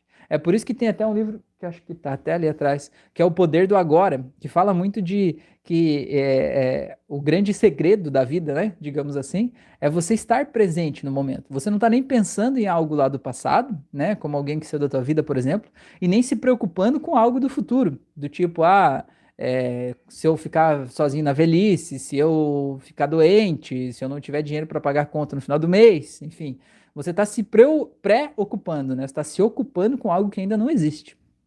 Então, o grande segredo é você estar tá presente agora. E quando você se permitir estar presente, né, no aqui e agora, focado no presente, a tua energia vai estar tá aqui também, né? Não vai estar tá desperdiçada em vários pensamentos perdidos e repetitivos, beleza? Então, vamos lá. Estamos quase no fim, quase no fim. 20 é impossível não se comunicar. Esse é o exemplo que eu dei antes, né? A pessoa pergunta, eu tô bonito, você não responder nada, você já se comunicou, né? Você já tá ferrado, não é verdade? É, é que nem, por exemplo, a pessoa chegar, já que eu tô falando de relacionamento, a pessoa chegar pro outro e dizer assim, olha aqui nos meus olhos me diga assim, você me traiu? E você ficar olhando sem responder nada, você tá ferrado, né? Não tem como você é, é, é, dizer, não, não me comuniquei. Você se comunicou, na é verdade. Ou até assim, quando o, o, o, filho vai lá e apronta, aí você chega e ele tá com aquela cara de culpado, sabe? Não precisa falar nada, ele já se comunicou, na é verdade. Ou o gato que faz xixi ou cocô no lugar errado, você olha na cara dele, ele já se comunicou, entendeu? Ele não precisa dizer. Então não tem como você não se comunicar. A gente se comunica pelas nossas microexpressões, a gente se comunica pelos gestos. Às vezes a gente fala uma coisa, a gente acha que não falou, mas no que a gente disse estava subentendido uma mensagem. Então tudo comunica, né? O olhar, tudo comunica, beleza? É que nem a Fran, eu sempre falo, às vezes ela, ela tem um furinho na bochecha, mas é de um lado só. E aí, quando ela vai sorrir, ela sorri e aparece aquele furinho, só quando ela sorri. E daí, às vezes, ela fala um negócio meio sério comigo, alguma coisa assim, e ela não quer dar risada, mas é divertido. E aí ela pega e ela vira de costas, né? Pra eu não ver. Ela termina de falar e ela vira de costas, porque, tipo, não, eu tô séria agora, agora eu sou uma pessoa séria, agora não é pra, não é pra, pra virar palhaçada. Ela vira de costas e eu vejo aqui de lado aquele furinho aparecendo. Sabe, o furinho comunicou, não tem como não se comunicar. Eu digo, ó, oh, tô vendo esse furinho. Aí pronto, já era, né? Tá, beleza, vamos lá. 21. Se alguém já fez, você pode fazer. Eu acho que isso é muito legal. Ninguém é, é um, um, mágico superior a você. Ninguém é melhor do que você e ninguém é pior do que você também. Cada um é diferente do outro. E se, se você tem um sonho na tua vida, né? Que você quer fazer uma coisa, por mais que essa coisa pareça distante, pareça, sei lá, afastada, pareça impossível, certo? É, se você quer fazer isso, e se alguém já conseguiu fazer isso, você também pode conseguir fazer isso. É isso que esse pressuposto está falando. Se alguém já fez, você pode fazer. E o último, mas não menos importante, é se você quer resultados diferentes, faça diferente. Ó, oh, Fran, gratidão, muito obrigado. Se você quer resultados diferentes, faça diferente. Então, cara, quantas vezes a gente fica batendo a cabeça, fazendo sempre a mesma coisa, esperando que o mundo seja diferente, né? O Einstein já disse: não existe nada mais insano do que você fazer a mesma coisa e esperar um resultado diferente. Tá aí, o pressuposto da PNL foi criado por Einstein já. É, e quantas vezes a gente diz assim: meu, eu já falei para aquela pessoa 100 vezes para ela não fazer isso e ela continua fazendo. E eu te pergunto: você falou 100 vezes do mesmo jeito? Você pode repetir mais mil vezes que ela vai continuar fazendo certo? Você está sempre fazendo a mesma coisa e está esperando que o mundo te traga resultados diferentes. Enquanto você fizer a mesma coisa, o mundo vai te trazer a mesma coisa. Quer você goste dessa coisa, quer você não goste. Então aproveite e observe do que você está fazendo e veja que tudo o que o universo te traz a partir do que você faz é um feedback. Não existe fracasso, existe só feedback. Então olhe esse feedback e veja, gostei? Ótimo, vou continuar fazendo. Não gostei?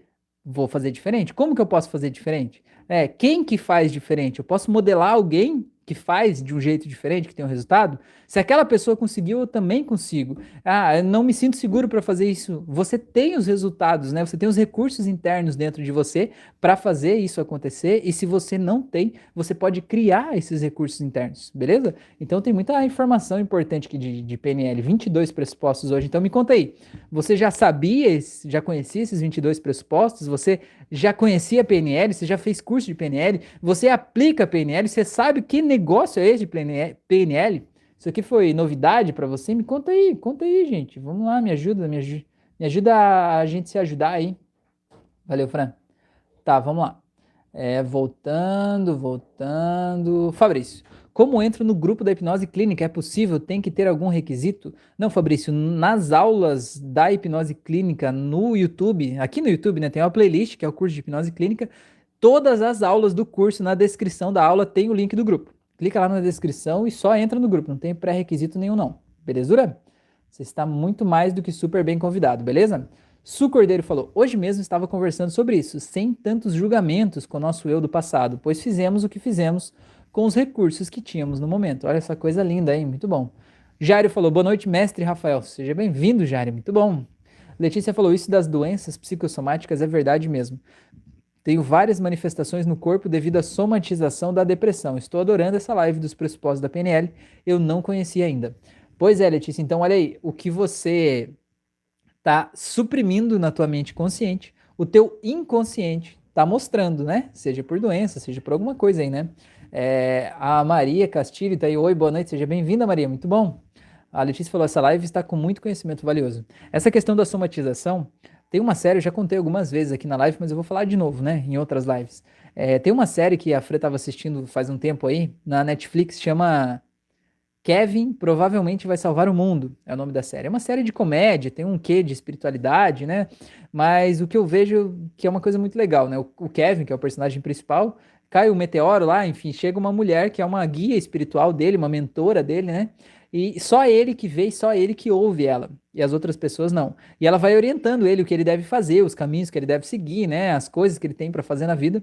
É, e é muito legal, porque ela fala umas coisas que às vezes não tem nada a ver com o que ele tá querendo, né? E ele vai negando. Então tem uma, uma passagem que eu acho que é muito legal, assim, que alguém fala alguma coisa e dá a entender que é para ele ir para o hospital com aquela pessoa, com uma pessoa lá que ficou doente, né? E aí a, a, a mentora diz para ele, ó, oh, você tem que ir para o hospital. Ele falou, não, eu não vou para o hospital, não, de jeito nenhum, não vou e tal, ele não queria ir. Aí ele sai de lá, aí ele sai na rua, passa cinco ambulâncias seguidas, escrito hospital. Aí a mentora olha para ele e faz assim, tipo, entendeu? É pra você ir pro hospital. Ele falou assim: não, não vou. Daí ele continua caminhando. Aí cai uma placa de rua quase na cabeça dele, cai na frente dele. A placa tá escrito hospital e uma setinha. E aí ele, ele diz: Não, não vou, não vou para o hospital, eu vou para casa e tal. Aí acontece mais alguma coisa que eu não sei o que é, eu sei que são várias coisas seguidas, assim, que são indícios, né, do hospital. Ah, vem o ônibus, e no ônibus está escrito no letreiro, né, o, o endereço do ônibus está escrito no letreiro assim: hospital. É, e ele fala assim: Não, não vou, vou para casa e tal. Aí beleza, ele chegou na casa dele de noite, em algum determinado momento lá, e aí a irmã dele tá arrumando um carro, um carro antigo, né? Arrumando o motor do carro, tem toda uma história aquele carro lá, mas não, não vem ao caso agora e tá com o capô do carro aberto. E aí ele chega e ele põe a mão ali do, no capô do carro, né? O capô tá aberto. Ele põe a mão ali na parte do lado do motor ali, fica encostado ali, conversando com a irmã dele, né? Que a irmã tá lá mexendo no, no, no, motor do carro, arrumando lá, né? É, e aí ele fala alguma coisa, eles se desentendem, ele fala uma coisa que ela não gosta, e ela pega um pedaço de ferro que ela tem e bate naquela aquela vareta que tá segurando o capô do carro ali, né? Erguido. E quando ela bate naquilo, o capô do carro cai em cima da mão dele. Ele começa a gritar, daí a mentora fala no ouvido dele assim: ignore isso agora. É mais ou menos isso, sabe, que eu vejo, que eu sinto que acontece com o nosso corpo. Quantas vezes o nosso corpo deu vários e vários sinais que é para a gente parar de fazer uma coisa que a gente está fazendo, ou que é para a gente seguir um outro caminho na vida, ou que é para a gente seguir a nossa intuição e fazer alguma coisa, ou que é para a gente sair de um determinado lugar, ou é que é para a gente fazer uma escolha que a gente não quer fazer. E a gente vai ignorando, ignorando, ou o momento que a gente está com raiva, que a gente está deprimido por causa de uma coisa, que a gente está triste, que a gente está num relacionamento que não é legal, e a gente sabe que tem que sair dali, mas a gente vai ignorando, ignorando, ignorando, até que vem algo físico no nosso corpo, como no caso a mão quebrada do cara lá, que obriga ele a ir para o hospital, né? Ignore isso agora, né? Então é um negócio mais ou menos esse, né? É, o nosso corpo, como a, um dos pressupostos da PNL falou, corpo e mente formam um só sistema. Então, se o teu corpo está apresentando um determinado problema, vamos dizer assim, a tua mente também tem isso de alguma forma lá dentro. Então, você precisa entender essas duas coisas, né? Por que, que tantas pessoas que às vezes têm uma doença, às vezes têm um câncer, né? Elas vão lá e fazem uma cirurgia física, tiram aquilo fisicamente do corpo delas e depois volta. Volta no mesmo lugar ou volta num outro lugar ali próximo. Por quê? Porque o corpo e a mente formam um só sistema. E você tira do corpo físico, mas você não trata das causas daquilo, né? Do que levou aquilo, do que está na mente. E aquilo que está na mente somatiza de novo. Vocês nunca conheceram uma pessoa que fez uma cirurgia bariátrica, né? Fez um corte físico no corpo dela e não mudou a mente dela, certo? O que, que aconteceu? Passou seis meses e a pessoa está de volta com o mesmo peso que ela estava antes, não é verdade? É, não deveria, não poderia, não, não poderia ou não deveria, sei lá, enfim. Mas essa é a questão. Corpo e mente formam um só sistema. Às vezes a gente tenta ser material a ponto de dizer é só o corpo físico que tem, não existe nada além do corpo físico, enfim, né? Você pode continuar com esse discurso, é um direito teu, mas ele traz as suas consequências, na é verdade. Você trata só 50% do problema, assim, beleza? É, a Letícia falou: série me interessou bastante, já vou procurar após a live. Procura lá que é bem divertido, você vai dar muita risada. Fabrício falou: Rafael, você teria alguma informação sobre a possibilidade de, em algum momento, planos de saúde aceitarem as terapias alternativas? O SUS aceita em alguns poucos municípios, por que não em todos? Fabrício, sobre planos de saúde, eu não sei de nada, né, a respeito de se existe uma possibilidade, uma previsão, uma expectativa de que o plano de saúde vai incluir a hipnose dentro de algum plano de saúde. Eu não sei. Eu sei que o fato de ter entrado no SUS pode ser um forte indício, né, de que quando o SUS começar efetivamente a oferecer a hipnose como alternativa de saúde pública, é, gerar demanda, gerar interesse, com certeza os planos de saúde vão aderir a isso também. Mas enquanto não tiver demanda, interesse, né, eles não vão, acredito eu, acredito eu, né, que eles não vão por conta própria fazer esse, esse início, né, fazer essa, essa frente, digamos assim. A questão do SUS é a seguinte: a lei ela permite que o, o, SUS disponibilize o serviço de hipnoterapia para os pacientes do SUS, né, pela, pelo Sistema Único de Saúde. Agora, a lei permite, mas ela não obriga os municípios, os hospitais, as secretarias de saúde a ofertar isso, certo? Então, o que, que acontece? Fica a critério de cada hospital, de cada secretaria de saúde, de cada município, né, de cada secretaria de saúde do estado, decidir se vai aceitar, como vai aceitar, fazer os critérios para isso e fazer o processo seletivo para contratar as pessoas que vão realmente prestar esse serviço como hipnoterapeutas, certo? Então, assim, o que eu vejo é o seguinte, né? É, os hospitais viveram até hoje sem hipnose, certo? Concorda comigo? Não, não havia hipnose no SUS até, sei lá, acho que essa lei é de dois ou três anos atrás, não faz muito tempo, ela é recente. É, eles viveram sem, né? Ainda continuam vivendo até hoje sem eu não acredito que vai vir de cima para baixo essa imposição de tipo, ah, a partir de agora você, os hospitais vão ter que ofertar hipnose. Não, eu vejo que eles vão ofertar quando tiver interesse quando as pessoas começarem a cobrar, quando as pessoas sentirem que a hipnose pode realmente causar transformações na vida dela, quando elas sentirem que a hipnose é uma terapia breve e eficiente que realmente funciona, que tira dores, que muda vidas, que ajuda a melhorar, né, que é um ótimo processo complementar para vários tratamentos de saúde no SUS, né? Seja tratamentos de, é, de cirurgias, né? Pós-cirúrgico, mesmo antes da cirurgia, preparação, né? É, cara, tem um monte, um monte de coisas que a hipnose pode ajudar.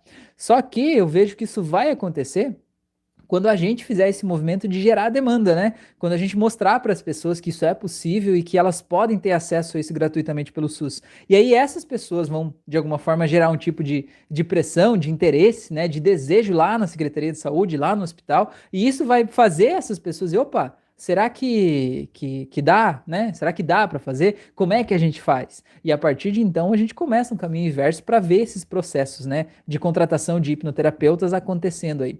Então, na prática, o SUS pode oferecer, mas na vida real, pouquíssimos hospitais, ou locais, ou cidades, ou municípios realmente oferecem, né? Mas os grandes hospitais de referência, né? Hospital das Clínicas de São Paulo, por exemplo, né? Hospitais de referência no mundo, assim, né? Eles já estão antenados nisso e já oferecem serviços de hipnose e hipnoterapia para o acompanhamento dos seus pacientes e com resultados incríveis, né? Tem vários artigos científicos que falam sobre isso. Sobre, por exemplo, uma pessoa ela vai fazer uma cirurgia e ela toma uma anestesia, né, de, de agulha lá, né, uma anestesia química para ela estar tá preparada para a cirurgia. Mas pessoas que fizeram um processo hipnótico antes de, da anestesia, elas se recuperam muito mais rápido. O corpo ele se sente menos invadido, ele se sente menos agredido, ele está mais preparado para aquilo ali, né? Tem vários e vários artigos falando sobre isso, né? Então isso já é uma realidade, já está cientificamente comprovado, né? A questão é que agora depende de questões políticas, né? Questões econômicas, depende da gente mostrar que a hipnose realmente funciona, né? E eu sinto que é, a minha parte é divulgar informação, divulgar conhecimento, mostrar para as pessoas que dá para fazer, né? E aí, a partir de então, a gente vai gerar interesse, né? Para que as pessoas possam realmente contratar e disponibilizar esse serviço que é tão bom para tantas pessoas aí do mundo, beleza? A Letícia falou: a mudança começa na mente, é importante ressaltar isso. Pois é, Letícia, com toda a certeza. A Magda falou: acho que a série saiu da Netflix, tentarei em outras plataformas. Legal. É, o Fabrício falou, mas você acredita que teremos que ter curso superior para exercer a profissão? Fabrício, para atender pelo SUS, eu acredito que não, tá? Porque assim, ó, é, a hipnose não é uma profissão regulamentada, né? Aí as pessoas vão dizer, ai meu Deus, o que, que isso quer dizer? É, por exemplo, a psicanálise, você já ouviu falar de psicanalista? A psicanálise também não é uma profissão regulamentada. Assim como a psicoterapia também não é regulamentada. Você pode se auto-intitular psicoterapeuta, você pode se auto-intitular psicanalista, você pode se auto-intitular hipnoterapeuta. E ninguém pode dizer que você não é, por quê? Porque não tem uma regulamentação dizendo quais são os pré-requisitos necessários para alguém se intitular desse jeito. Entende? Então qualquer um pode se intitular, certo? A questão é a tua ética de saber se você tem conhecimentos, né, para exercer aquela profissão, né? Para realmente é, ajudar aquelas pessoas. É, então, como não existe essa regulamentação, eu acredito que deve ser pouco provável que o SUS vá colocar como uma exigência uma determinada formação superior para você exercer a hipnose, né? Ou a hipnoterapia. Até porque já houve várias discussões é, de, de de tentar restringir o uso da hipnose a algumas profissões, né? É, já passou pelo Congresso Nacional várias vezes é, um, um, projeto de lei encaminhado pelo Conselho Federal de Psicologia tentando restringir o uso da hipnose somente por psicólogos. E aí não passou. Aí depois foi tentado restringir o uso da hipnose somente por psicólogos e psiquiatras. E também não passou, né? É, então aí foi tentado usar o termo psicoterapia restringido apenas a uma categoria profissional. E também não passou, né? Porque na verdade a hipnose é considerada uma terapia holística, né? O que, que é holístico? Holístico é o todo, é qualquer tipo de terapia que entenda que você não é só um corpo físico, que não olhe só para o teu sintoma aí, né? Mas entenda que aquele sintoma é a consequência de todo um sistema que está funcionando dentro de você, né? Então cada terapia holística vai por uma, por uma vibe, né? Então o reiki vai olhar pela energia, os florais, por exemplo, vão olhar pela vibração, que vai alterar o campo vibracional energético da pessoa para fazer ela melhorar, né? A psicanálise vai pela conversa, tentar é, encontrar os traumas que estão no inconsciente da pessoa, trazer uma autoanálise, um autoconhecimento, né? Entendendo que tudo isso, né, é, essas outras coisas é que estão acarretando no sintoma físico do teu corpo. Então, holística é qualquer terapia que não leve em conta só o corpo físico, mas que entenda que o que está no físico é consequência de algo que está lá atrás. Por exemplo, é, acupuntura, né? É, a acupuntura entende que existem vários meridianos energéticos no nosso corpo e que se você for lá e colocar agulha nos lugares certos, você desbloqueia esses meridianos e solta aquela energia que está acumulada ali. E que soltando isso, a pessoa vai poder restabelecer a saúde dela, né? É, então, cara, tem uma infinidade de terapias, né? E a hipnose acredita é, do seu jeito, né? Que os tra os estímulos que a gente está vendo na vida atual hoje, eles são consequências do que a gente aprendeu lá no passado, consequências do nosso mapa de mundo, né, que a gente está sendo estimulado e do jeito que a gente está olhando para a vida. E quando a gente muda o jeito que a gente tem o nosso mapa de mundo aqui dentro, reescreve as histórias do passado e muda o jeito que eu me vejo e me sinto diante da vida, eu mudo o jeito que eu me sinto diante dos estímulos que eu recebo. E quando eu me sinto diferente diante dos mesmos estímulos, eu tô livre. Entende? Imagina que, por exemplo, você está no estado de depressão porque toda vez que você vê uma música, ou toda vez que você olha para uma parede do teu quarto lá, por exemplo, você sente uma tristeza profunda. Como a tua vida mudaria se cada vez que você olhasse para essa mesma parede do teu quarto, você tivesse um ataque de riso? Você entende o quanto isso muda uma vida? O quanto isso é pequeno e profundo ao mesmo tempo? É, as coisas, elas não têm um significado em si. O significado está dentro da gente. E esse significado ele pode ser mudado a qualquer momento. Cara, isso é muito profundo. É muito profundo, de verdade. Então, é mais ou menos isso. Não sei se eu respondi a tua pergunta. Espero que eu, que eu tenha respondido. É, se não, você manda aí. Se ficou um pedaço que eu não, não falei, manda aí, tá bom? É, a Fran falou, Magda, dei uma olhada, não tem mais na Netflix. Ah, não tem mesmo. A Letícia falou, a mente é tão poderosa que enquanto você estava explicando sobre a série, eu imaginei tudo que você disse. Vou buscar em site a série, beleza. Negruti é Wellington, né? Olha, eu aqui depois do meu primeiro atendimento profissionalmente. Pois é, uma coisa linda, né? O Wellington entrou lá, fez o curso gratuito de hipnose clínica e hoje atendeu a primeira pessoa profissionalmente, né? Eu sempre digo que a hora que você recebe dinheiro para fazer aquilo, né? É, e ver como é legal você poder receber dinheiro para você ajudar a tornar a vida de alguém melhor, sabe? Você é pago duas vezes por fazer isso. É uma coisa muito legal, né? Não tem como você desver uma coisa dessa, tá bom?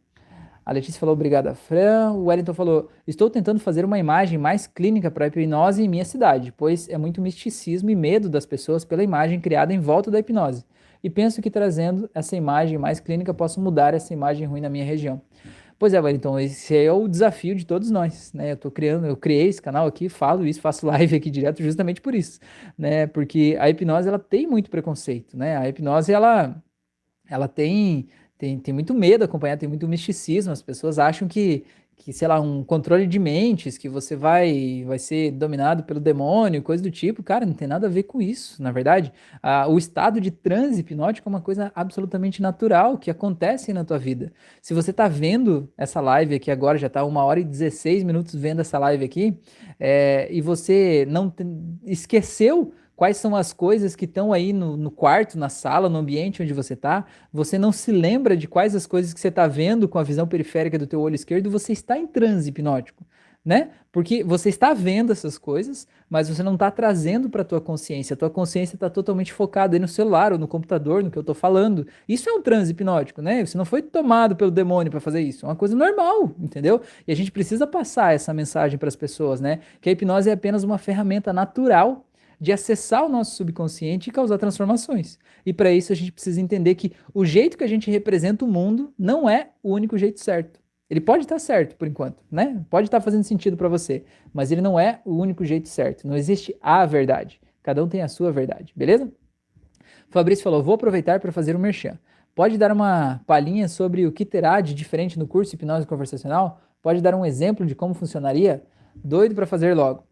É, vou enviar um copo de presente para você beber água, professor. Depois me passa o seu endereço. Pois é, eu até tenho uma xícara aqui. Eu até tenho uma xícara, tem um negócio lá, mas eu esqueço, né? Eu me empolgo demais quando eu tô falando aqui.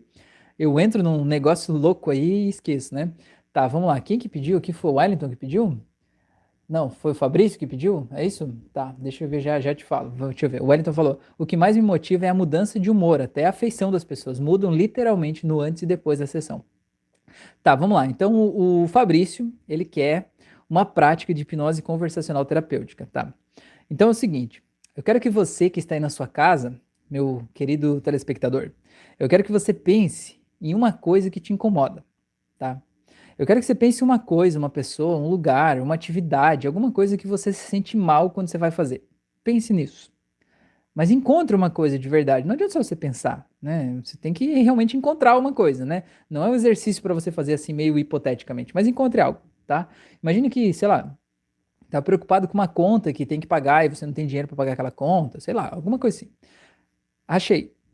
Qual que é a coisa? vou dar um tempinho para você. Vou tomar uma aguinha enquanto isso.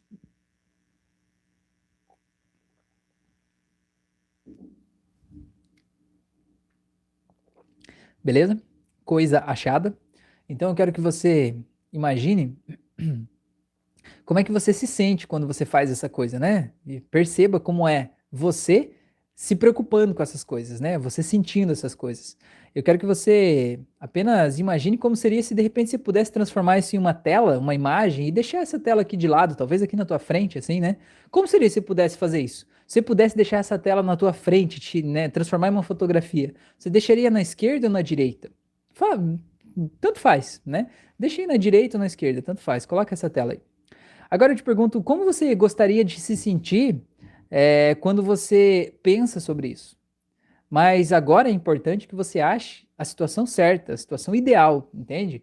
É, digamos assim, qual é o sentimento que você gostaria de sentir quando você pensa sobre esse estímulo aí que está te incomodando, né? É, que sentimento é esse? E agora que você achar o sentimento, eu quero que você se lembre qual foi a vez na tua vida que você sentiu esse sentimento do jeito mais intenso. Então vamos dar um exemplo. É, o sentimento que você quer sentir é alegria. Qual foi o dia que você sentiu mais alegre da tua vida, que você sentiu mais feliz? Ou, digamos, o sentimento que você quer sentir é tranquilidade.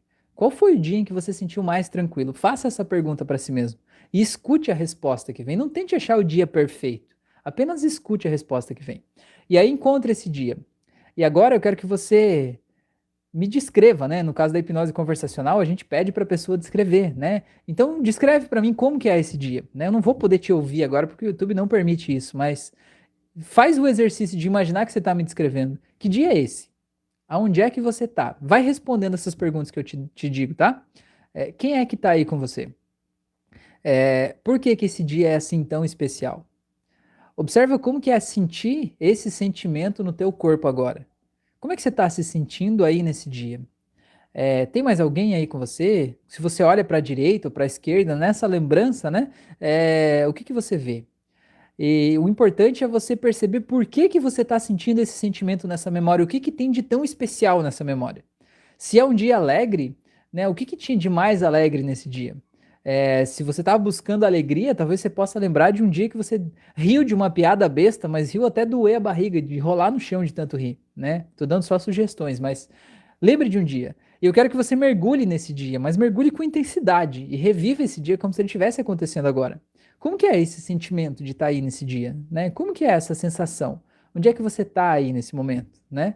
É, e mergulhe nesse sentimento mas realmente sinta isso intensamente crescendo dentro de você e perceba que agora até a fisiologia do teu corpo deve ter mudado, né? Você deve ter ficado mais ereto, com o peito mais estufado, de se lembrar desse sentimento gostoso que você está sentindo.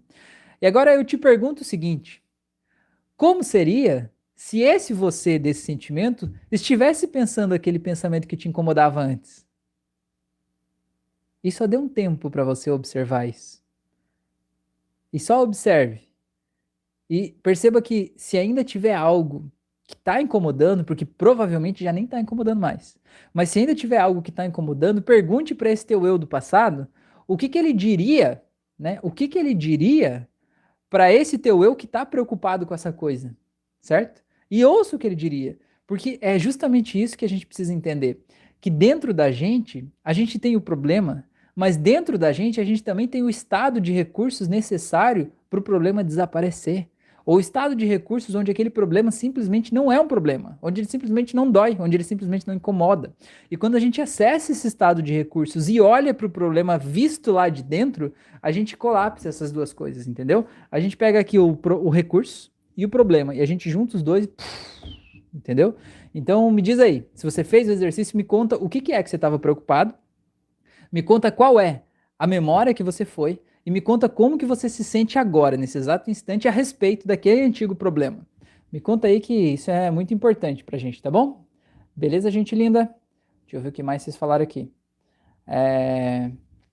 A Fran falou, Fabrício, é que o Rafael gosta de tomar água quente. Acredite, no início da, da live estava quente. Pois é, eu falei que eu estava tomando café sem café, né? Sabe como é que é, né? É água quente, café, só que sem o café, então na real é só água quente.